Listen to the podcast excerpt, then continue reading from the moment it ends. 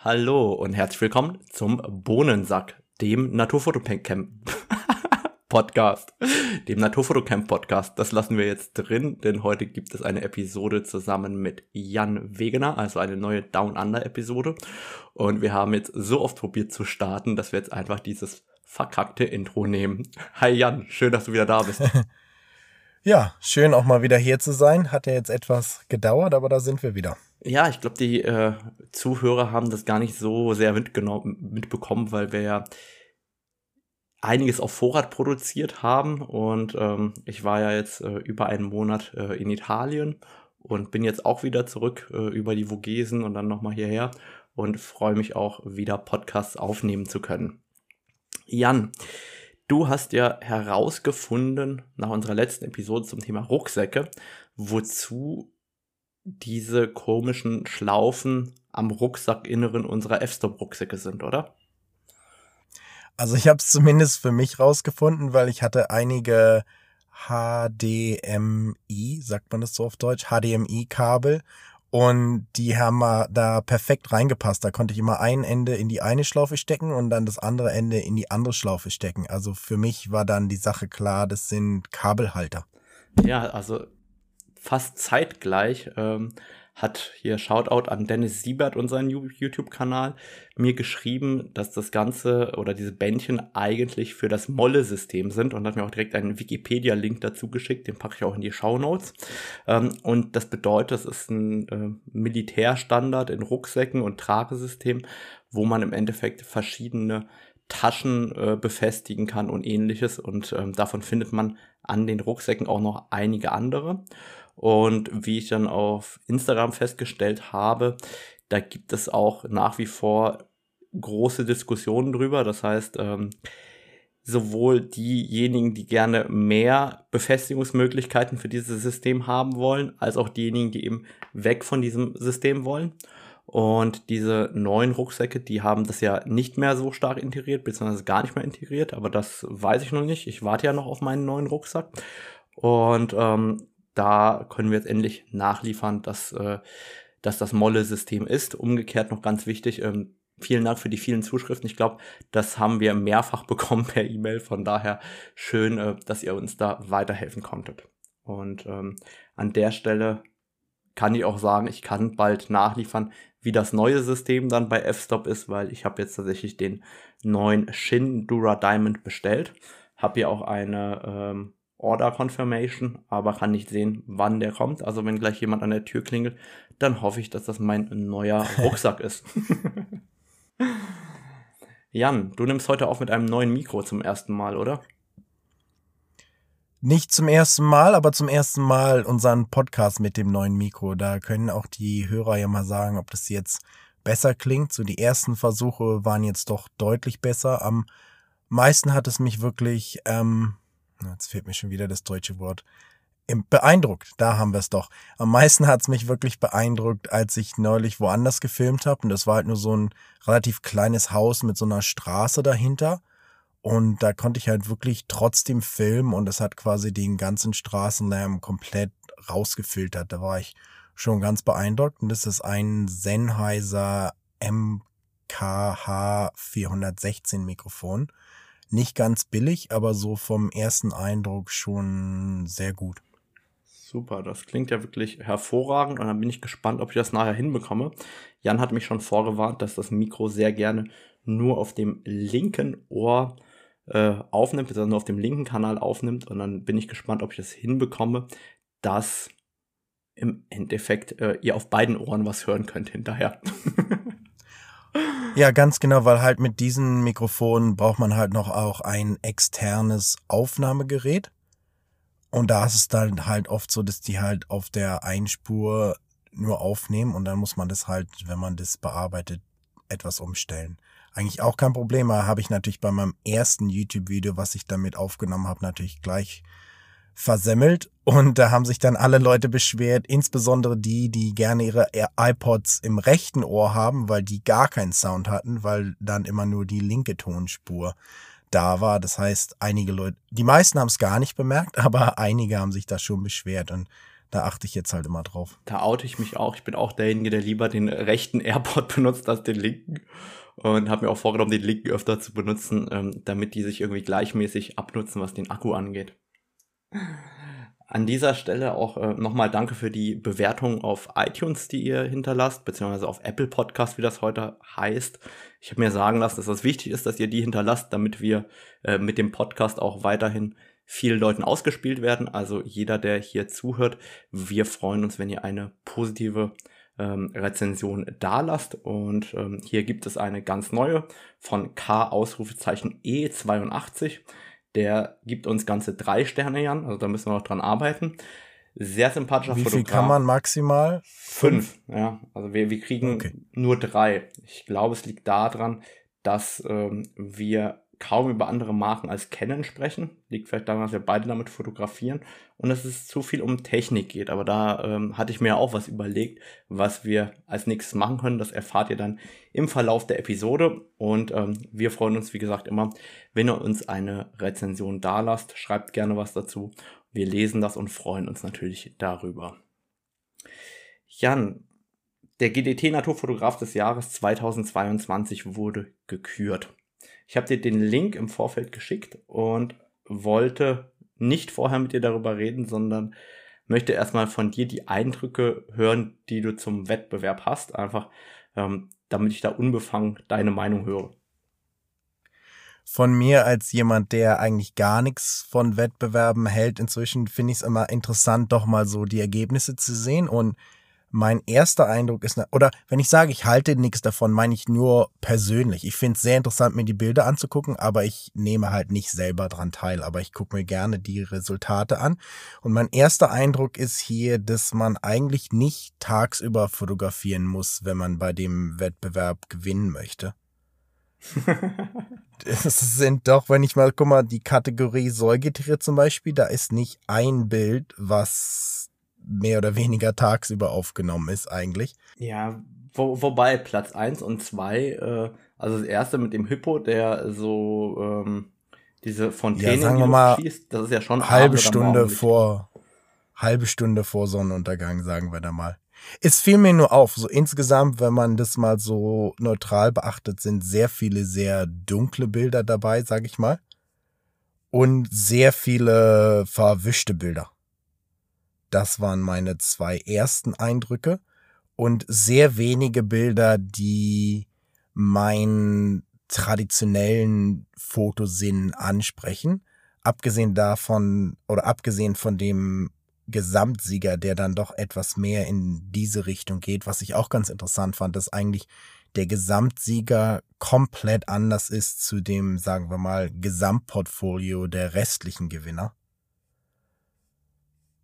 Und sonst insgesamt, wenn ich durchgucke, finde ich, sind sehr viele sehr ansprechende Bilder dabei. Einige Bilder, die mich jetzt persönlich nicht so ansprechen, weil es einfach nicht mein Stil ist. Aber insgesamt denke ich schon eine ganz gute Competition mit einem durchaus interessanten so of Spe Spektrum an Bildern, wobei gleichzeitig fiel mir halt auf, dass sehr viele, sagen wir mal, Nacht- oder dunkle Bilder dabei sind. Ja, das stimmt. Also es sind viele dunkle Bilder dabei gewesen dieses Jahr. Das heißt, die Jury, der hat es anscheinend gut gefallen. Und ich habe mir selber die Frage gestellt, ob die dunklen Bilder heutzutage stärker an Gewichtung bekommen, weil die natürlich in einer Präsentation auf einem Monitor oder auf einem Gerät, das von hinten beleuchtet ist, natürlich sehr spannend wirken können. Also gerade auch, wenn man in Zukunft an HDR-Inhalte und so weiter denkt, dann ist es ja durchaus so, dass besonders dunkle Bilder mit, helle, Ele mit hellen Elementen ja gerade eben auf solchen Devices besonders gut funktionieren und umgekehrt aber ähm, im Druck oftmals sehr, sehr schwierig sind. Also dunkle Bilder so zu drucken, dass sie noch ansprechend auf der Wand aussehen, ist dagegen, wie ich finde, gar nicht so einfach. Nee, das stimmt. Und da kriegst du halt auch ganz schnell, sag ich mal, saufen dir dann halt die ganzen dunklen Elemente ab. Und es kann dann einfach sehr dunkel und matschig werden oder so. Und das kann natürlich sein. Es kommt mit Sicherheit drauf an, sagen wir mal, auf welchem Medium man die Bilder anguckt. Ich finde es nur interessant, weil wir hatten da, glaube ich, vor ein paar Episoden schon mal drüber gesprochen, wo ich so sagte, wie je nachdem, wer in der Jury ist oder so, sind interessanterweise doch sehr viel ähnliche Bilder immer in, in einer Siegerrunde mit dabei sozusagen. Und du bist ja auch schon manchmal in der Jury gewesen, wo ich auch nochmal dachte, wie geht man damit um? Sagt man einfach, mir gefallen jetzt die Bilder so am besten, das ist so mein eigener Stil. Ich mag es jetzt, wenn das alles dunkel ist, oder guckt man dann auch noch andere Sachen an sozusagen, weil hier sind doch die Kategorie Säugetiere, das ist eigentlich die für mich, wo ich so, wenn ich mir so die angucke im Kleinen nur, ist es eigentlich schon alles sehr dunkel sozusagen. Ich habe gerade auch noch mal hoch und runter gescrollt und ich glaube, wir tun der Jury erstmal fast Unrecht, weil es ist nur die Kategorie. In allen anderen Kategorien, wenn ich jetzt andere Tiere gucke, da habe ich jetzt vier ganz helle und sechs relativ dunkle Bilder. Und bei Pflanzen und Pilze ist es 50-50. Also ich glaube, das ist eher die monotone Stimmung, also gleichmäßig hell oder gleichmäßig dunkel war, von der die Juroren angetan waren teilweise. Und gar nicht nur, äh, dass es nur dunkle Bilder waren. Ich glaube, da tun wir der Jury vielleicht Unrecht. Aber ich glaube, der Prozess dahinter ist eben oftmals der spannende. Also wir hatten da schon mal drüber gesprochen und im Endeffekt ist es ja oft so, du bekommst sehr, sehr viele, sehr interessante und sehr gute Bilder. Ähm, natürlich auch richtig viele, richtig schlechte Bilder, das will ich jetzt äh, gar nicht äh, äh, hinterm Zaun halten. Also wenn, wenn du irgendwie 15.000 Bilder bekommst, dann ist es oft so, dass die Vorjury erstmal 10.000 ähm, oder 5.000 schlechte Bilder rausfiltert. Das, äh, die, die gibt es natürlich auch. Aber dann ist natürlich die Frage, welche Bilder kommen weiter. Und da kommen in der Regel nur diejenigen weiter, die mehrere Juroren gut finden. Und das heißt, diese Bilder müssen auf der einen Seite irgendwie aus der Masse herausstechen und auf der anderen Seite die Juroren auch nicht langweilen, weil ähm, es gibt ja ganz tolle Arten, ähm, die man dann fotografiert und wenn man die sehr, sehr oft im Wettbewerb sieht, dann frage ich mich immer, boah, ey, jetzt habe ich 50 Auerhahnbilder gesehen. Irgendwie ist das eine Rotkehlchen doch spannender als die 50 Auerhähne. Und zwar einfach nur deswegen, weil das viel seltener gezeigt worden ist. Und ich glaube, dass eben diese kreativen Techniken ähm, oder wie die Blitze ähm, positioniert worden sind oder oder oder dazu führen, dass die Bilder dann ähm, mehr Beachtung bekommen. Dann fängt man leichter an, darüber zu diskutieren als Jurymitglieder. Und dann kommen die auch gerne eine Runde weiter. Und die Frage ist immer, wie sieht auch der Jurierungsprozess aus? Also, wenn ich mir hier die Bilder anschaue, dann hat die Jury ja sozusagen beim GDT Naturfotograf des Jahres zehn Bilder ausgesucht und die Abstimmung machen ja die Mitglieder. Und das bedeutet, eigentlich ist sozusagen diese Abstimmung für die ersten beiden Plätze, beziehungsweise für Platz 1 bis 10, findet ja aufgrund ähm, des Durchschnitts des Geschmacks äh, sozusagen, wird dort abgebildet. Und das heißt, dass erstmal die kreativen Sachen und die Sachen, die auffallen, von der Jury rausgepickt werden. Und dann wird aber schon irgendwo geordnet durch die, die Voting berechtigt sind, also durch alle Mitglieder, die an der Abstimmung teilnehmen werden die sozusagen nochmal gestaffelt. Und ich habe dann oft das Gefühl, also ich bin ja selber GDT-Mitglied und ähm, habe dann oft das Gefühl, dass eigentlich die klassischeren Bilder, die es durch die Jury schaffen, am Ende die sind, die weit vorne landen, weil der Durchschnitt der Betrachter in der Regel eher das klassischere Bild dem absolut abstrakten oder dem sehr kreativen Bild ähm, oftmals vorziehen. So, so ist mein Eindruck. Aber ähm, das ist ja mal die, die Frage, weil wo, woran macht man das fest? Aber man, man sieht halt schon in den Kategorien, dass oft die sehr, sehr kreativen und abstrakten Bilder eher weiter hinten liegen und die klassischen Bilder oder klassischeren Bilder weiter vorne liegen. So habe ich das Gefühl. Ja, ist schon interessant. Ich sag mal, im Endeffekt ist es ja immer eh der persönliche Geschmack und für mich selber habe ich halt entschieden, ich will mir da eigentlich gar keinen Kopf drüber machen, deshalb nehme ich halt gar nicht mehr an Wettbewerben teil. Aber ich finde es schon immer einen faszinierenden Prozess und auch gerade wenn jetzt halt dann die Leute nochmal drüber abstimmen und deine Beobachtung ist eigentlich auch ganz interessant. Bei mir persönlich geht es eigentlich auch immer so, dass ich manchmal denke, ein, zwei mehr, sagen wir mal so, normalere Bilder wären auch manchmal ganz okay. Aber ich kann auch verstehen natürlich, dass wenn man jetzt gerade in einem Wettbewerb Bilder juriert, dass man da halt schon auch immer mal was ganz anderes finden will und jetzt nicht so die Blaumeise auf dem Ast zum Beispiel.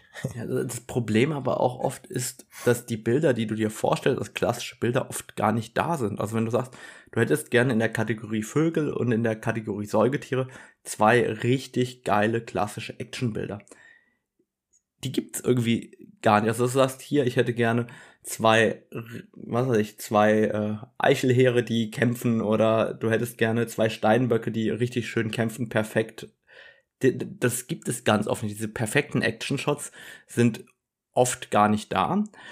Und dann aber so einen halbgaren Action-Shot zu nehmen oder so, dann nimmst du dann doch lieber was anderes. Also dieses, ich nenne es mal, das klassische Bild hat durchaus Chancen, wenn das eben wirklich gut ist. Also wenn, wenn du so richtig geile Actionbilder hast, ja, dann werden die auch prämiert. Ich kann mich da erinnern an ein Bild von Ingo Arndt vor zwei oder drei Jahren beim ähm, europäischen Naturfotograf des Jahres, wie der Puma seine Beute reißt und wirklich dieser Moment, wo der Puma seiner Beute an den Hals springt. Das war so ein geniales Actionbild. Das war damals Kategoriesieger Säugetiere. Und es ist ein komplett klassisches Bild gewesen. Es hat alle Chancen. Aber wenn du halt einfach nur, wie ich das auch oft hab, äh, Gams auf Fels hast, das ist halt einfach äh, nicht wettbewerbsfähig als Bild. Also es ist einfach zu oft gesehen, zu einfach gemacht, zu normal, um dann sozusagen weiterzukommen. Ja, das, das macht schon Sinn. Und ich sag mal, natürlich dadurch, dass mehr abstrakte Bilder immer gezeigt werden, werden natürlich auch die Leute animiert, dann mehr abstrakte Bilder einzusenden, sage ich mal. Ich nehme mal an, man wird das auch immer so sehen, dass wenn jetzt viele Bilder, sagen wir mal, in diesem Jahr haben jetzt viele dunkle Bilder gewonnen, dann werden wahrscheinlich nächstes Jahr noch mehr dunkle Bilder eingesendet. Ja, da ist die Frage, ob die dann noch gewinnen. Wahrscheinlich nicht. Da ist dann halt wieder der neue Trend da. Deshalb muss man eigentlich der Trendsetter sein sozusagen und nicht der, der den Trend hinterher hechelt sozusagen. Genau. Gab es irgendwelche Bilder beim GDT Naturfotograf des Jahres, die dir besonders ins Auge gesprungen sind? Also da waren jetzt viele, die ich so, es war jetzt, sag ich mal, das klingt jetzt etwas komisch vielleicht, aber es war jetzt nicht wirklich eins dabei, was für mich so mega hervorgestochen ist, wo ich so sagen würde, das würde ich auch mega gerne fotografieren. Ja. So insgesamt der Durchschnitt finde ich ist sehr sehr hoch. Die Bilder sind alle richtig gut, aber es war jetzt für mich persönlich keins dabei, wo ich so gesagt hätte, das ist jetzt mega krass, abgesehen von deiner Welle natürlich. Vielen Dank. die, die hat tatsächlich jahrelang bei mir hier äh, gehangen. Ich mag das Bild gerne. Es ist auch wieder witzig, weil das Bild ist eigentlich richtig alt. Das ist mittlerweile, boah, 2014 habe ich das auch genommen, acht Jahre alt. Und seit acht Jahren schicke ich das regelmäßig bei manchen Wettbewerben mit ein, weil ich der Meinung bin, dass es ein gutes Bild ist. Und acht Jahre später wird das dann prämiert. Ich finde das immer auch lustig, dass das dann manchmal so geschieht. Aber was mir persönlich aufgefallen ist, sind zwei Bilder, die ich beide natürlich äh, beim Voting auf Platz 1 gesetzt hatte bei mir und die ich beide gerne machen würde, aber nie machen werde, weil die überhaupt nicht dementsprechend, was ich gerne fotografiere. Und das war zum einen in der Kategorie Säugetiere der zweite Platz von Jonathan Fieber. Das war die Kanalratte ich habe schon immer gesagt, ey, man müsste mal so ein richtig geiles Rattenportfolio machen. Äh, am besten in so einer schönen Stadt wie Paris, weißt du, auch noch mit Ratten vor Eiffelturm bei Nacht und so weiter. Also ich könnte mir so eine richtig gute Rattenstory, ja, habe ich schon seit Jahren sagt, dass es noch keiner schön fotografiert hat, würde mir richtig gut gefallen. Und dann ähm, die Kategorie andere Tiere. Da gab es den Platz drei von Heiko Hermann, Spuren. Das sind diese beiden Schnecken, die auf dem äh, Weg diese Spur, diese Schleimspur hinterlassen haben. mit, mit dieser schönen Symmetrie. Also das waren beides Bilder, die mir persönlich sehr, sehr gut in diesem urbanen Umfeld gefallen haben, die beide ästhetisch sind und gut komponiert und beide so einen gewissen Touch haben aus dem urbanen Alltag. Die haben mir beide richtig gut auch gefallen an der Stelle, muss ich sagen. Doch da muss ich sagen, das Bild mit der Ratte gefällt mir auch extrem gut, weil es halt was ganz anderes ist und der so wirklich das Kanalratten-Feeling auch gut rüberkommt. Ja, also da denkt man direkt, da kommt aus dem nächsten Kanal gleich die Ninja Turtles raus. genau. Ich weiß nicht, hast du die früher geguckt? Ähm, ab und zu mal, aber kein Riesenfan. Okay, weil der, äh, keine Ahnung, wie man es nennt, der, der die unterrichtet hat oder aufgenommen hat, das war doch auch eine Ratte.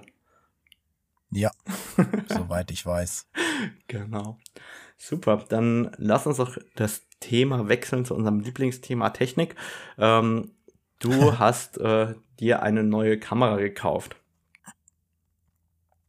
Ja, ich hatte jetzt schon seit Monaten eigentlich immer mal darauf gewartet, dass mir jemand mal eine R3 zur Verfügung stellt. Haben sie auch immer gesagt, dass sie das machen werden, hat dann aber nie geklappt.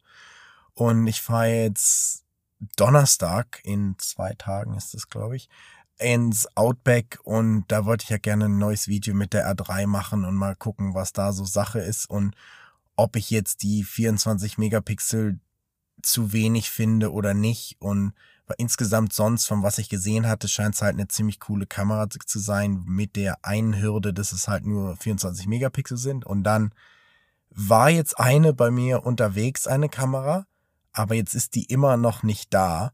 Und dann schrieb mir halt gerade der eine Laden, ja, hier, wir haben jetzt gerade eine R3 reinbekommen, die könnte ich dir jetzt zu einem guten Preis geben. Und da habe ich dann gesagt, na gut, dann, dann hole ich mir die heute Nachmittag mal ab. Und das war jetzt vor Samstag habe ich mir, glaube ich, eine geholt. Und jetzt habe ich zumindest eine, mit der ich in jedem Fall was machen kann. Und da werde ich jetzt mal ein paar YouTube-Videos machen, mal so meine eigenen Erfahrungen berichten und dann mal sehen, was ich so von der Kamera halte. Aber ich muss schon sagen, der erste Eindruck ist schon ziemlich gut. Insbesondere auch in Sachen Videos, was sie machen kann, kann man ziemlich geile Sachen damit machen. Und der Autofokus hat sich doch auch nochmal sehr verändert, insbesondere darin in den ganzen Sachen, die man einstellen kann. Zum Beispiel, dass du jetzt auch das Eye-Tracking aus jedem Autofokus-Modus haben kannst. Also du kannst auch Spot-Autofokus haben und dann kannst du trotzdem auch von dem einen Minifeld halt ausgehen, den Vogel verfolgen und so.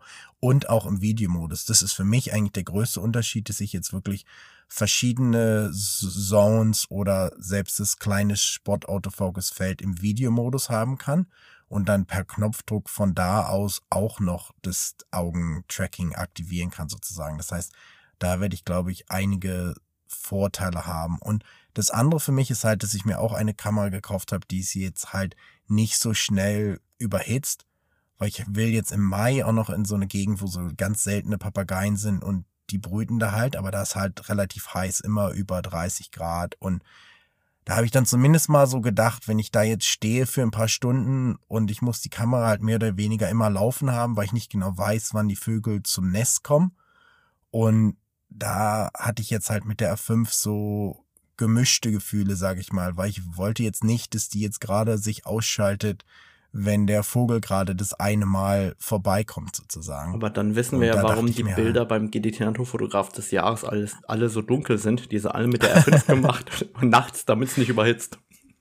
Genau, das kann natürlich sein. Und ja, wie gesagt, das war halt eine Sache. Selbst wenn mir die 24 Megapixel jetzt nicht so zusagen, habe ich halt das Gefühl, dass ich zumindest als Videokamera die jetzt sehr viel benutzen werde und von daher macht das auch Sinn. Und Irgendwann kommt wahrscheinlich mal eine R1, die die Megapixel und Autofokus und alles haben wird, aber da denke ich, ist die R3 halt als Zweit-Videokamera auch immer noch sehr gut und werde ich jetzt mal gucken, ob sie mir gefällt oder nicht. Dann sind wir mal gespannt drauf, wenn es soweit ist, dass du uns mal ein paar richtige Erfahrungen schilderst.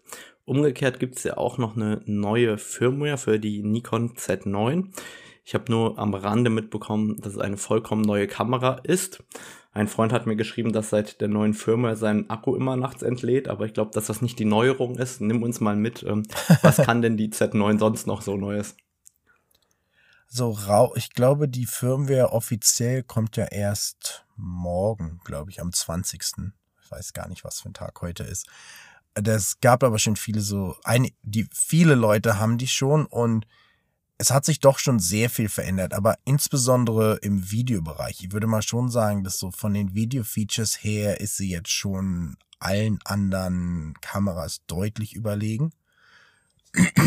Woran liegt das? Weil sie kann jetzt zum Beispiel 8K mit 60 Bildern pro Sekunde und überhitzt halt auch gar nicht. Und zum Beispiel, das ist eigentlich eine bessere Videokamera jetzt als die R5C zum Beispiel. Weil sie einfach ganz viele Sachen machen kann. Die hat zum Beispiel auch große Batterien, das hält halt lange. Und insgesamt ist es jetzt wirklich eine sehr gute Hybridkamera, würde ich mal sagen, die halt jeden Videomodus hat, sozusagen, den es im Moment gibt. 8K, 60 Bilder pro Sekunde, hatte ich ja schon gesagt. Und ja, also kann wirklich sehr, sehr viel machen jetzt. Und im Fotomodus haben sie jetzt, glaube ich, gar nicht so viel verändert. Sie haben jetzt halt, dass man diese Zones, also diese Autofokuszonen, kann man jetzt auch in der Form verändern. Die kann man jetzt länger und dünner machen oder kleiner, wie auch immer man es will. Und Viele wollten ja, dass sie auch noch am Autofokus was verbessert haben, haben sie jetzt aber nur in einem so einen Nebensatz erwähnt, dass da auch kleinere Improvements sind sozusagen. Da muss man dann mal sehen, wie, ob man das auch im, in der Natur merkt sozusagen. Und das andere, was ganz interessant ist, sie haben jetzt auch dieses Pro Capture eingeführt, was ja Olympus schon ganz lange hat, wo halt die Kamera eine Sekunde bevor du den Auslöser durchdrückst, schon aufnimmt. Das heißt, sobald du den Finger halb auf die Kamera legst, feuert die mit 30 Bildern pro Sekunde los und hat da so eine Dauerschleife sozusagen. Solange du den Finger drauf hast, nimmt die die Bilder auf und wenn du dann durchdrückst, dann speichert die halt die letzten Bilder der letzten Sekunde, bevor du ausgelöst hast. Das heißt, wenn du dann mal jetzt einen Vogel hast, der jetzt vom Ast hochspringt oder du machst Tennis oder so und du verpasst jetzt gerade den entscheidenden Moment, wo der Ball auf den Schläger trifft oder so, hast du jetzt halt trotzdem. Das einzige Problem ist, dass es halt nur in JPEG funktioniert. Das heißt, genau, das heißt, da weiß ich jetzt nicht ganz genau, wie praxisrelevant es ist in einer gewissen Weise. Und was ich auch noch nicht rausgefunden habe, ob man halt im RAW-Modus fotografieren kann und dann einfach die eine Sekunde nur JPEG sind oder ob man die ganze Zeit das nur im JPEG-Modus machen kann. Weil wenn das nur im JPEG-Modus machbar ist, dann ist es eigentlich nutzlos, mehr oder weniger. Ja. Zumindest für was wir machen. Ja, wobei man auch echt sagen muss, dass die JPEGs heute irgendwie eine andere Qualität haben als früher und richtig gut sind. Also ich habe ja jetzt, als ich äh, viel in Italien unterwegs war, auch einiges äh, an Reportage und Street gemacht und ähm, benutze dort in Lightroom Mobile eigentlich auch immer nur äh, in der Bearbeitung auf iPhone und iPad die äh, JPEGs. Und da ist es so, dass bereits ein Unternehmen, ein namhafter Objektivhersteller, die ganze Serie gekauft hat für Werbeanzeigen und die sind alle JPEG und alle in Lightroom Mobile bearbeitet. Und ähm, da hat nie ein RAW stattgefunden. Also ich weiß, dass es viele nicht hören wollen, aber eigentlich braucht man RAWs wirklich nur dann, wenn man viel an den Farben verändern will oder viel die Tonwerte braucht, um aufzuhellen oder abzudunkeln. Wenn man aber sauber gearbeitet hat, ähm, reicht ja auch ganz oft das JPEG aus. Und ähm, gerade auch im hohen ISO-Bereich finde ich, wenn man da mal irgendwie äh, auf einer Feier mit ISO 6400 Bilder macht, um vom RAW kommend das gleich geringe Rauschverhalten zu bekommen wie das JPEG aus der Kamera, muss man mehr als nur äh, Lightroom aufmachen. Also dann muss man wirklich schon auch gezielt entrauschen. Ähm, und deswegen finde ich das JPEG an vielen Stellen eigentlich heute praktischer denn je, muss ich zugeben. Nein, ich denke, JPEG ist durchaus sehr brauchbar. Es, es wäre halt nur nicht meine erste Option, wenn ich jetzt Bilder machen will. Klar, ich fotografiere auch immer RAW und JPEG gleichzeitig, dann die JPEGs dann, wenn ich sie brauche. Und äh, eigentlich nehme ich halt für die Naturfotografie immer die RAWs, einfach nur weil ich es kann. Aber ähm, ich glaube halt eben auch, dass zunehmend eben das JPEG eigentlich ähm, auch an Gewichtung gewinnt. Vor allem, wenn man sich dann auch anschaut, wie viele verschiedene Optionen man auch heute hat, um JPEGs zu beeinflussen, sei das jetzt ähm, Dinge wie Tonwertprioritäten, wo die hellen Bereiche mehr Zeichnung bekommen, ähm, sei das irgendwelche Presets, die man je nach Kameramodell darauf quasi schon in der Kamera anwenden kann und so weiter. Da habe ich doch das Gefühl, dass das Thema JPEG momentan eher äh, höher im Kurs zu stehen scheint als Dynamikumfang, weil über Dynamikumfang habe ich schon lange keine Diskussionen mehr gehört. Nein, ich denke, also in jedem Fall ist es durchaus eine gute Option. Es ist halt zum Beispiel, du, man ist halt langfristig gesehen, sage ich mal, etwas limitierter oder theoretisch hast du ja auch einen Qualitätsverlust, wenn du die jetzt zwischen lauter Festplatten immer hin und her speicherst und so. Das heißt, da gibt's einige kleine Nachteile, aber insgesamt denke ich, dass man damit natürlich durchaus sehr gut arbeiten kann.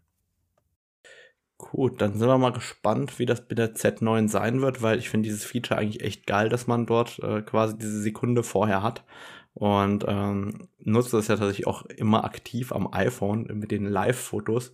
Das ist ja ganz genau dass die letzte Sekunde oder die letzten zwei Sekunden, bevor du auslöst, als Video da sind.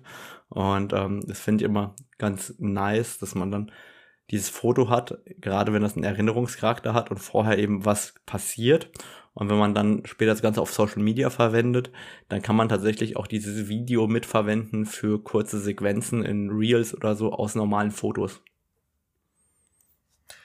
Ja, nee, ich denke, da kommt bestimmt noch mehr. Ist jetzt auch mal interessant zu sehen, ob jetzt Canon und Sony auch das Gefühl haben, sie müssen das jetzt einbauen. Olympus hatte das ja schon für viel, viele Jahre lang.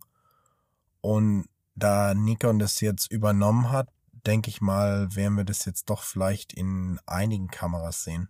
Ja, also es ist auf jeden Fall, wie ich finde, ein sehr, sehr cooles Feature. Würde ich mir auch regelmäßig wünschen. Ja, in jedem Fall. Ich, ich sag mal, da gibt's eigentlich keinen Nachteil von dem Feature, wenn das gut funktioniert. Du hast ein paar mehr Bilder auf der Karte, aber ansonsten ist das eigentlich ideal, mehr oder weniger. Ja, naja, das ist äh, auf jeden Fall. Also das, da, da bin ich mal gespannt, ob es dann quasi erst 30 JPEGs gibt und dann äh, RAWs oder nicht. Weil ich kann mir da auch direkt so coole Videos bei dir vorstellen, sozusagen, wo du immer die Sekunde vorher quasi einblendest, also Video aus den Fotos und dann das finale bearbeitete Raw oder sowas. Das kann ich mir schon auch in, bei, bei dir irgendwie im Channel gut vorstellen. Ja, ich mache das ja jetzt manchmal schon, weil ich halt ich hab, hatte mir vor einiger Zeit auch diesen Ninja Recorder gekauft. Mit dem kann ich ja den Sucher aufnehmen. Und da mache ich das halt auch immer so. Wobei da muss ich sagen, da, das ist eigentlich, was ich am meisten bei Canon vermisse. Weil aus irgendeinem Grund schaltet sich halt bei Canon der Sucher ab und das Display hinten, wenn du ein so ein Recorder per HDMI anschließt. Wenn bei Nikon zum Beispiel funktioniert halt der Sucher und der Screen weiterhin. Das heißt, bei Canon ist es immer sehr schwer dann zu fotografieren, wenn man seinen Sucher selber filmen will, weil dann halt nur der Bildschirm, der, den du oben auf die Kamera rauf machst, funktioniert und dann musst du die halt so komisch vor dich halten sozusagen. Während an der Z9 kann ich einfach weiterhin durch den Sucher gucken, was schon sehr viel angenehmer war.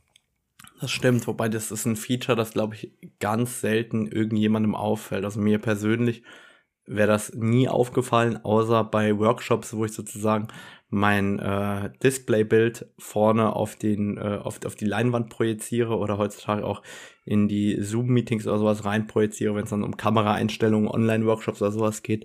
Aber bei äh, im fotografischen Alltag ist es halt ein Problem, dass er nicht dem Fotografen direkt auffällt, sondern nur dem, der eben auch das Sucherbild irgendwie für YouTube oder so braucht.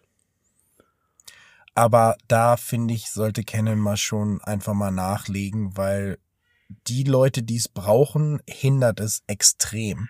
Okay. Und das wäre schon schön. Also jeder, der YouTube macht, hat quasi dieses Problem. Gut. Dann hoffe ich, dass äh, Canon hier nicht zuhört. weil wir hatten vorher schon ein paar Kennenwitze gemacht. ja, ich hatte tatsächlich auch noch äh, im Technikpart äh, eine Diskussion mit einem recht äh, bekannten YouTuber, der einen großen Technikkanal auch hat. Und wir haben über das Thema diskutiert, wer betrügt wen. Also ist jetzt zwar ein seltsamer Titel, wer betrügt wen, aber eigentlich ging es darum. Und das Thema waren eigentlich Objektivkorrekturen. Zumindest fing es mit Objektivkorrekturen an. Und wir haben uns die Frage gestellt, wer betrügt wen. Also er hatte den Standpunkt, hey, ähm, also es ging, fing an mit einem Sony-Objektiv, ich glaube es ist 1635 das neue, und dass die Objektivkorrekturen dort so massiv sind, dass man eben knapp ein Viertel der Auflösung verliert und dass quasi der Käufer betrogen wird um seine Megapixel.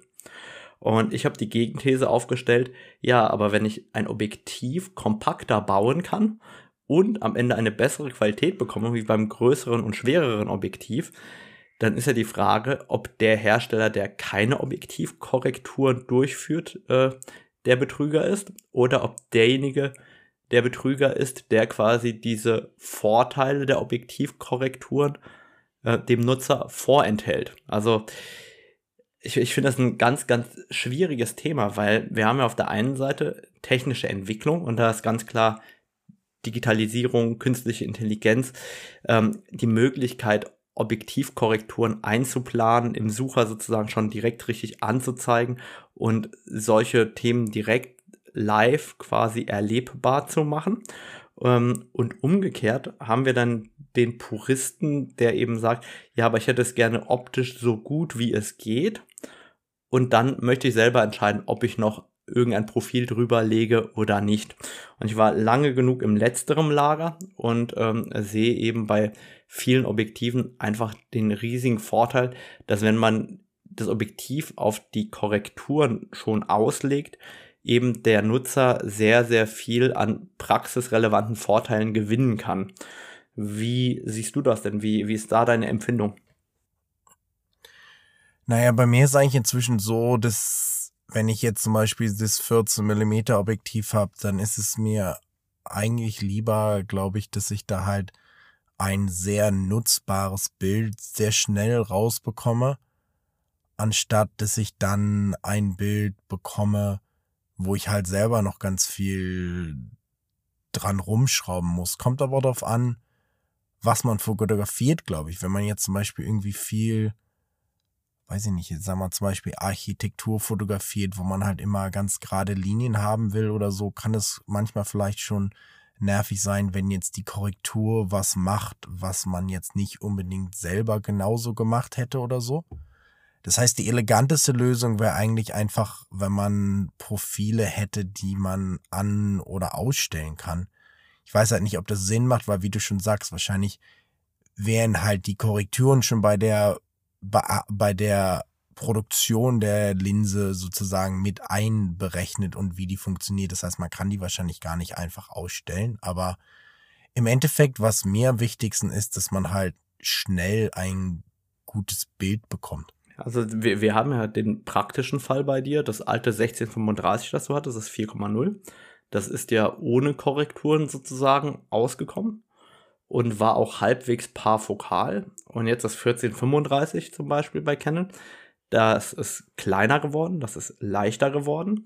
Du hast auf einmal 14 statt 16 mm und es ist nur noch elektronisch parfokal und nicht mehr ähm, parfokal im klassischen Sinne durch den Objektivbau. Das heißt, du hast verloren, dass du ohne Objektivkorrekturen sinnvoll auskommst und der Autofokusmotor stellt sozusagen den Fokus nach für die Paarfokalität. Und beim alten 1635 4.0, ja, das war eben größer, länger, schwerer, hatte keine 14 mm.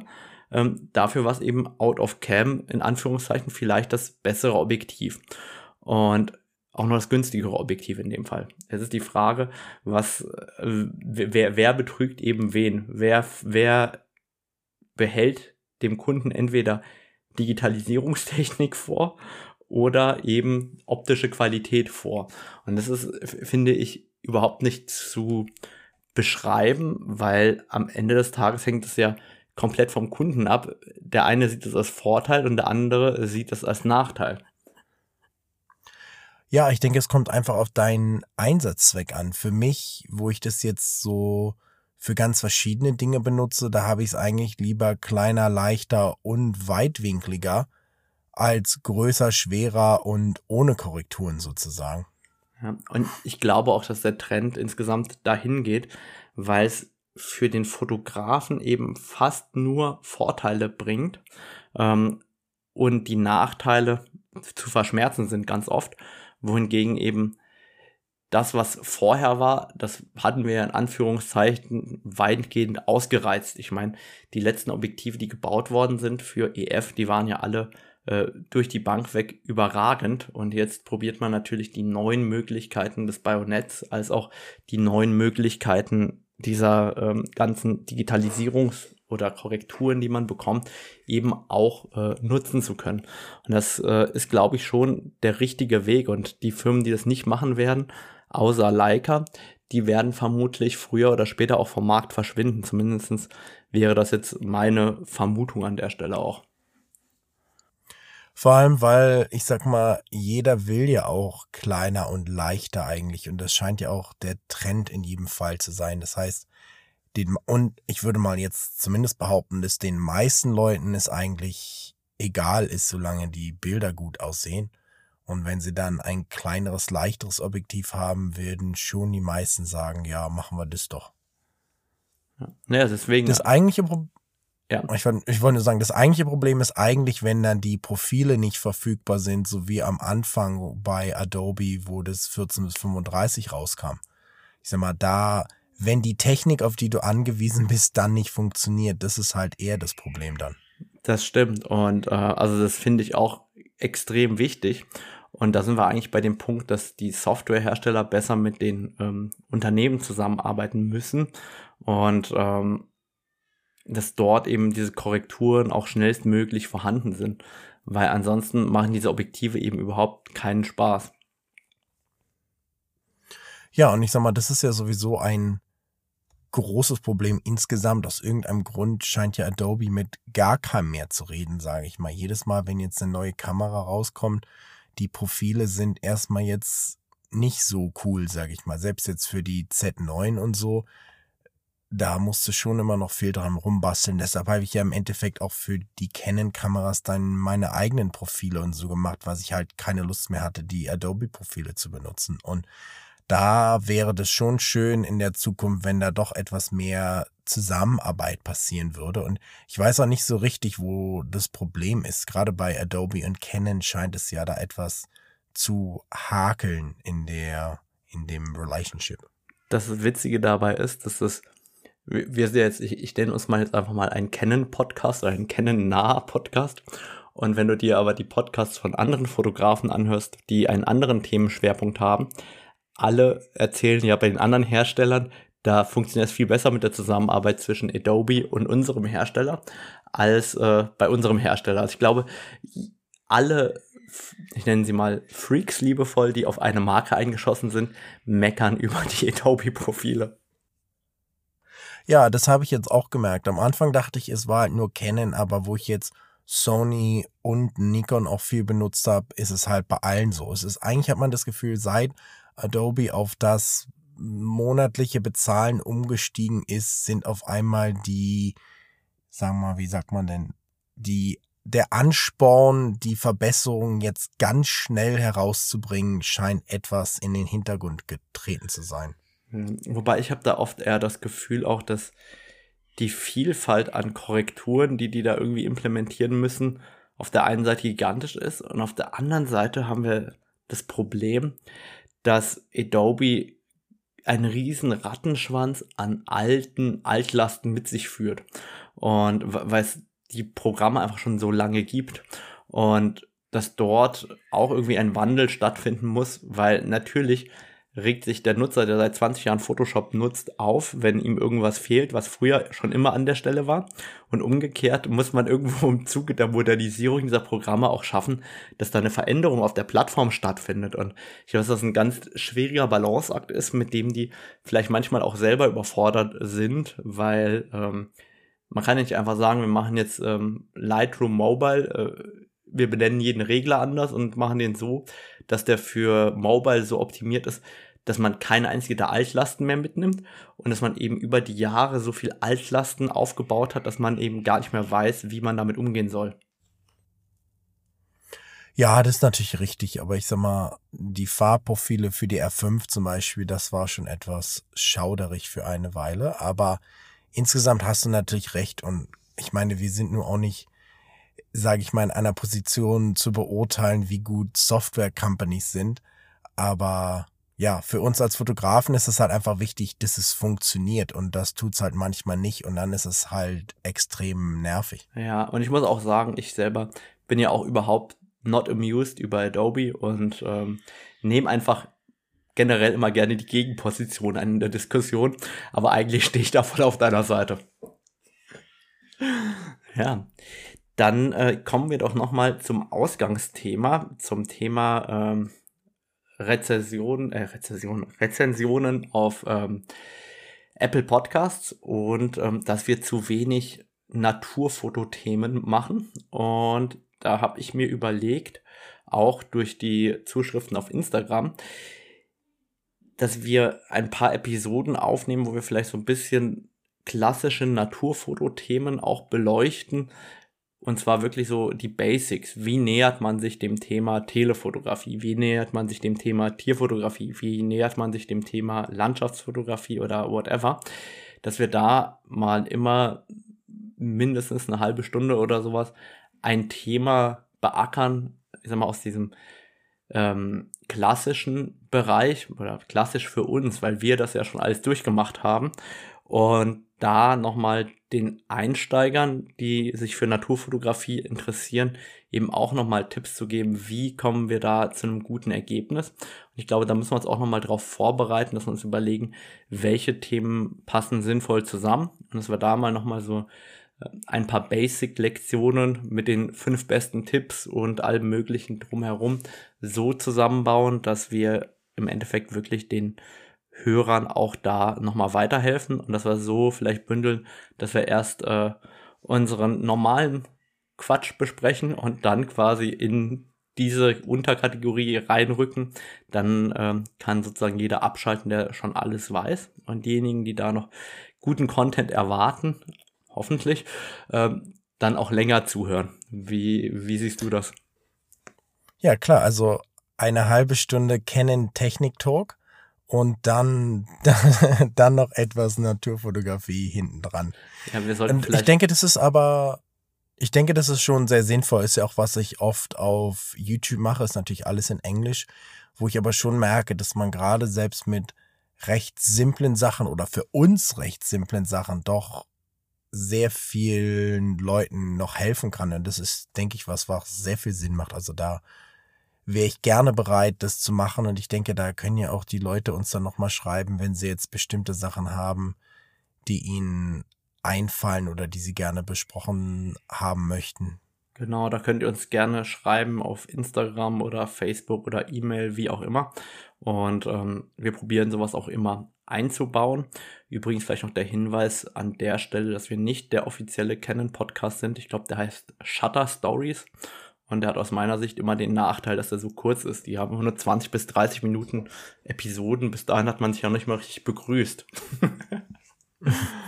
Ganz genau, also unter einer Stunde geht's eigentlich gar nicht. Ja, wobei heute haben wir eigentlich alles besprochen, was wir besprechen wollten und äh, haben ja auch interessante Sachen angeteasert und sind erst bei 48 Minuten, Jan. Was machen wir denn jetzt? Da musst du jetzt vielleicht schon mal einen Naturfototipp jetzt gleich mal raus, rausschießen. Scheiße. Dann ist der Tipp, äh, rausgehen und fotografieren. Nein, also ich glaube, dass tatsächlich aus dem Stehgreif möchte ich das nicht machen. Ich würde das gerne vorstrukturieren, so blöd wie das klingt, aber ich glaube, dass ähm, dieses Thema es doch wert ist, dann auch vorbereitet zu werden, um ähm, eben auch die Leute anzusprechen. Aber ich kann ja nochmal über ein paar Praxisthemen sprechen. Ich äh, oder über ein paar Schwierigkeiten, die ich neulich hatte beim Fotografieren. Und ähm, ich glaube, dass es auch interessant ist im Bereich äh, Nah- oder Pflanzenfotografie, Makrofotografie, keine Ahnung, wer das jetzt wie benennen möchte. Aber ich habe ja, äh, als ich in Italien war, auch einen schönen Wald gefunden, so einen Pinienwald und ähm, wollte dort auch zahlreiche Bilder machen von ähm, den Alpenfeilchen und bin es ja gewohnt, dass ich dann immer so mein 2,8 400, mein 2,0 200, mein 2,0 135, das 1,2 85 und was weiß ich dabei habe und dann quasi immer die Brennweite aus der Hosentasche ziehe, die mir äh, gut gefällt und dann natürlich auch davon profitiere, dass sie so eine schöne Offenblende haben und alles Mögliche. Und diesmal hatte ich eigentlich nur meine drei Zoom-Objektive dabei, also 1435, ähm, dann 2405, 100, 500 und ich hatte noch das 100er Makro dabei. Und das war es eigentlich an Objektiven, die ich überhaupt auf dieser Reise dabei hatte. Und da bin ich schon so an die Grenze geschossen, wo ich festgestellt habe, hey, auf einmal muss ich ja mit dem 100 500 ganz anders agieren als mit dem 400 2,8. Und zwar einfach deswegen, weil die bessere Freistellung von 2,8 mir verzeiht an manchen Stellen eine Unsauberkeit sozusagen. Und auf der anderen Seite ähm, auch deswegen, weil natürlich mit äh, Blende 7.1 oder 5,6 die Offenblende eine deutlich längere Verschlusszeit erfordert als äh, im Endeffekt Blende 2,8. Und da habe ich mich dann auch erwischt, dass ich wieder ganz klassisch viel, viel mehr mit Stativ gearbeitet habe, dass ich wirklich ganz genau schauen musste, wie, wie ich mich positioniere und dass ich dann, um die Qualität zu heben, also wirklich meistens mit ISO 100 bis 400 gearbeitet habe, dann aber bei Blende 7.1 irgendwie auf einmal bei einer Achtel oder einer Viertelsekunde rausgekommen bin. Und das geht natürlich freihand in der Qualität nicht mehr. Und dass ich dann wirklich auch wieder hingegangen bin und ganz klassisch, fast wie analog fotografiert habe, mit dem Kabelauslöser, Zehnfachlupe, äh, geguckt habe, wie oder wann hört der Wind auf und dann erst ausgelöst habe und ähm, dass ich dann gefühlt gearbeitet habe wie früher an der 5D Mark II, um da auch äh, das Maximum rauszuholen, das aber dann wirklich auch mit dem 100 bis 500 oder 100 400 oder was man auch immer dabei hat, eben sehr, sehr ähnliche Bilder zu dem großen Super-Teleobjektiv möglich sind. Man muss sich eben seine Motive ein bisschen sorgfältiger aussuchen an manchen Stellen und eben präziser nochmal arbeiten. Das aber nur, dass man eben das große, teure Equipment eben auch hat, nicht bedeutet, dass man automatisch gute Bilder macht. Und ich glaube, dass wir Fotografen ganz oft irgendwie genau in diese Schiene reinfallen. Also ich weiß nicht, ich war noch nie in der Sterneküche essen und habe danach bin ich in die Küche gelaufen und habe gesagt, Mensch, was hast du für eine Pfanne? Das Steak war echt besonders lecker. Ähm, und die Fotografen, die glauben immer, wenn sie die Kamera oder das Objektiv haben, dann werden die Bilder irgendwie automatisch besser. Ich weiß nicht, wie, wie, wie dein Empfinden da ist. Jetzt werden die Leute sagen, die nicht so technikbegeistert sind, dass wir schon wieder bei Technik reden, aber trotzdem denke ich, dass es ein sehr interessantes Thema ist, weil ich habe, also ich erwische mich jetzt selber in den letzten Monaten, dass ich immer zu dem 100 bis 500 greife, viel mehr als jetzt zu dem 600er, weil es einfach so viel mobiler ist und einfacher mitzunehmen. Ich kann das einfach in so einen kleinen Rucksack stopfen und habe das dann immer mit dabei. Und das stimmt ganz genau, was du sagst. Du musst halt damit schon mehr nachdenken sozusagen. Mit so einem 600er, da kann ich mich einfach vor so einen Vogel knallen und dann ist der Hintergrund schon aufgelöst sozusagen. Während jetzt mit dem 100 bis 500er, da musst du halt schon öfter mal sehen oder du musst noch den Konverter ranmachen zum Beispiel, weil 500 ist halt auch nicht mega viel, wenn es jetzt um Vögel geht und dann bist du auf einmal bei Blende 10 oder Blende, ja, Blende 10, ja. Und da musst du dich dann doch schon wirklich in einer bestimmten Position positionieren, um dann doch noch einen ansprechenden Hintergrund zu kriegen. Und es geht in jedem Fall. Man kann mit fast jedem, jedem Tele geile Bilder machen, sag ich mal. Aber je, ich sag mal, so ein Zoom verlangt dir etwas mehr ab. Es ist einfacher zu benutzen, weil zum Beispiel im Vergleich zu dem 600 kann ich es halt freihand benutzen und ich habe für Vögel ja eh nie so geringe Verschlusszeiten, dass ich jetzt das Problem habe, dass es dadurch verwackelt. Und ja, das finde ich eigentlich einen ganz faszinierenden Aspekt, weil selbst in so einem dunklen Regenwald habe ich neulich das 100 bis 500er benutzt, weil ich da zwei, drei Kilometer laufen musste und einfach keinen Bock hatte, jetzt das 600er und das riesen Stativ mitzuschleppen habe ich dann halt das kleine 100 bis 500er genommen. Aber natürlich hast du dann das Problem im dunklen Regenwald, Blende 7.1 war jetzt nicht so prall.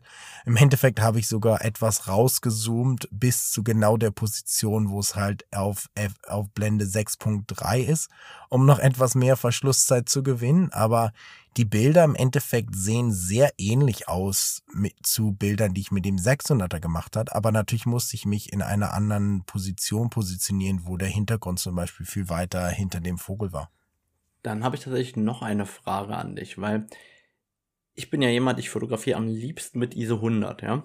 Wenn es geht, ISO 400 als nächstes.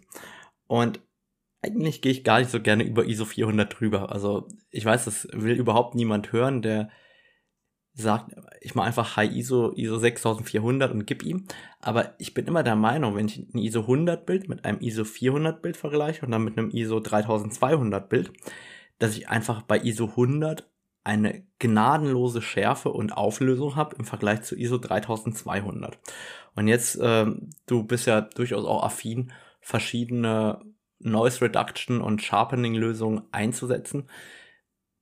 Wie groß schätzt du den Unterschied am Ende in der Schärfe ein zwischen ISO 100 und eben den höheren ISO-Zahlen? Wie, wie gravierend siehst du den Unterschied?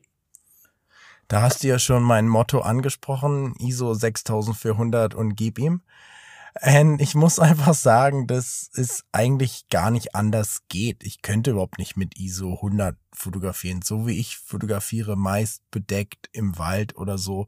Auch ich kann mich auch ehrlich gesagt nicht mal mehr erinnern, wann ich das letzte Mal ISO 400 benutzt habe. Selbst ISO 800 benutze ich kaum. Ich bin eigentlich immer 800 aufwärts unterwegs, einfach weil ich immer eine, sage ich mal, 400, 500 Sekunde eigentlich haben möchte, weil sonst einfach so viel Bewegungsunschärfe vom Vogel selber ist, dass du halt so viel Ausschuss hast, dass du in der Regel halt das geilste Bild dann nicht nehmen kannst, weil es halt verwackelt ist sozusagen. Aber gar nicht, weil ich jetzt ich das verwackel, sondern weil sich der Vogel halt so viel bewegt. Und ich stimme dir in jedem Fall zu, wenn ich jetzt auch mal nicht mal, also wenn ich jetzt manchmal geiles Licht habe und dann die ISO mal richtig runterdrehe auf 100 oder so, du siehst schon einen großen Unterschied. Da stimme ich dir total zu. Und ich würde auch lieber bei ISO 100 fotografieren, aber ich sehe nicht, wie das möglich ist. Also ich, ich lache innerlich wirklich so, so richtig krass und äh, muss mich zusammenreißen, nicht laut zu lachen. Weil bei mir bei Säugetieren ist ja oft wenig Bewegung, dann ist irgendwie das Tier in der Landschaft. Und ich kann mich gerade erinnern, wie ich dann beim Elch gestanden habe und die irgendwie die ersten Bilder mit ISO 6400 gemacht habe und dann einfach runtergegangen bin auf ISO 400 oder 800 und habe dann einfach bei einer 20. Sekunde mit dem 400er zig Bilder gemacht und mir immer nur, also wirklich dann 60 oder 80 Bilder in Folge, dann mir immer nur die rausgesucht, die mit dieser sehr langen Verschlusszeit Freihand scharf waren und alle anderen eben rausgekickt. Einfach damit, weil die Bildqualität in so einem Fall einfach viel, viel besser ist. Aber natürlich bewegen sich deine Motive viel, viel mehr als meine Motive. Und dann ähm, sieht man eben auch wieder den Unterschied im Anwendungsfall, dass du eher derjenige bist, der die hohen ISO-Werte nimmt und äh, ich eben immer probiere, so, so klein wie möglich mit meiner ISO-Zahl zu agieren im Endeffekt. Ja, und ich denke, ich, mein Motto ist dann halt doch, ich habe lieber ein rauschigeres Bild, als dass ich eine ganz krasse Szene jetzt mal verpasse. Aber da hast du natürlich recht, so ein kleiner Vogel, der sitzt nie still. Das heißt, selbst eine 400 hast du schon mega viel Ausschuss. Wenn man jetzt mal einen Vogel hat, der ganz lange einfach still sitzt, ich habe ja neulich mal, ich weiß gar nicht, wie das auf Deutsch heißt, so ein Rainbow Pitter fotografiert. Das ist so ein kleiner Vogel, der so durch den Urwald rennt und dann oft mal so relativ still steht, relativ lange. Da habe ich dann auch mal etwas weniger ISO benutzt und so. Aber insgesamt ist es mir halt zu riskant einfach. Und wenn du jetzt so ein Säugetier hast, wie du schon sagst, so ein Elch, der sich jetzt nicht wirklich viel bewegt, da kannst du dann mehr rumspielen, als wenn du jetzt quasi eine Sekunde hast, um den Vogel, der mal einmal kurz vor dich springt, zu fotografieren. Eben. Übrigens, äh, der Rainbow Pitter heißt im Deutschen Regenbogen-Pitter. Also äh, sehr kreativ. okay. ähm, ja, aber ich, ich glaube eben, das ist dann auch die Frage, wo kommt man her und was braucht man im Alltag? Und so unterschiedlich wie die Anwendungsfälle sind, so vielseitig äh, sind dann auch die Lösungen, um am Ende ein gutes Ergebnis zu bekommen. Und ich glaube, dann ist ja die Canon EOS R3, die du dir gekauft hast, ja doch äh, ganz sinnvoll. Und ich glaube auch, wir hatten ja neulich noch über das Thema Ausgabeformate gesprochen, also nicht äh, in den Episoden, sondern unter uns. Und da sieht man dann ja auch ähm, den Unterschied darin, wofür wir Bilder verwenden. Ich meine, du nutzt ja deine Bilder sehr, sehr intensiv auf ähm, YouTube. Und ähm, ich habe neulich wieder ein Bild für das Canon Headquarter, das neu gebaut wird, verkauft. In Druckgröße 6,5 mal 2,7 Meter für den Konferenzraum. Und ähm, ich merke halt einfach immer, dass die Bilder, die dann die hohen ASA-Werte haben und oder mit Kameras mit geringer Auflösung gemacht werden, oft für solche Projekte rausgekickt werden. Und ich glaube, deswegen, weil mein Anwendungsfall einfach ein anderer ist, probiere ich eben wirklich die ISO so klein wie möglich zu halten. Nein, da hast du in jedem Fall recht. das war auch was, wo ich mir nochmal wirklich Gedanken gemacht habe. Aber ich muss jetzt schon sagen, ich habe jetzt in letzter Zeit nicht wirklich viele Riesenbilder verkauft. Die einzige Sache, die ich gemacht hatte, ich arbeite gerade an so einem Projekt, wo ich halt ganz viele ähm, Kopfausschnitte brauche oder Kopfbilder, Kopfporträts von Vögeln brauche. Und da war es natürlich schon angenehm, jetzt die R5 zu haben, weil du da schon mal doch deutlich in so ein Bild reinkroppen kannst, was du jetzt in so 24 oder 20 oder 8 Megapixel jetzt nicht mehr zu der gleichen, im gleichen Maße machen kannst. Aber wie du schon sagst, so insgesamt habe ich mir halt gesagt, in die meiste Zeit benutze ich meine Bilder eigentlich für YouTube oder halt andere Social Media Sachen und da kannst du auch mit 24 Megapixeln noch kroppen und das ist eigentlich kein Problem. Und das ist dann eben das Schöne, wenn man sagen kann, okay, hey, mir reicht die kleinere Auflösung aus, weil ich glaube, dass die in der Praxis oft äh, deutlich angenehmer zu handeln auch ist. Wir haben ja oft genug über Speicherlösungen gesprochen. Ja, guck mal, mit der R3 kriege ich über 10.000 Bilder auf eine 320 Gigabyte Wise Pro Karte und mit der R5 sind es deutlich weniger. Eben. Und dann sind wir wieder bei dem Aspekt, wer braucht die Auflösung und wer nicht. Und sind wieder vom Praxisbereich komplett in den Technikbereich getroffen. genau. Schnell weg von der Praxis. Ja. Naja, ich glaube, dann äh, cutten wir an der Stelle, überlegen uns die Themen für die kommenden Episoden nochmal ein wenig detaillierter und haben dann heute auch wieder die Stunde geknackt und können dann für heute Feierabend machen. Vielen Dank fürs Zuhören. Einen schönen Tag wünsche ich euch allen. Ja, bis demnächst. Tschüss. Ciao.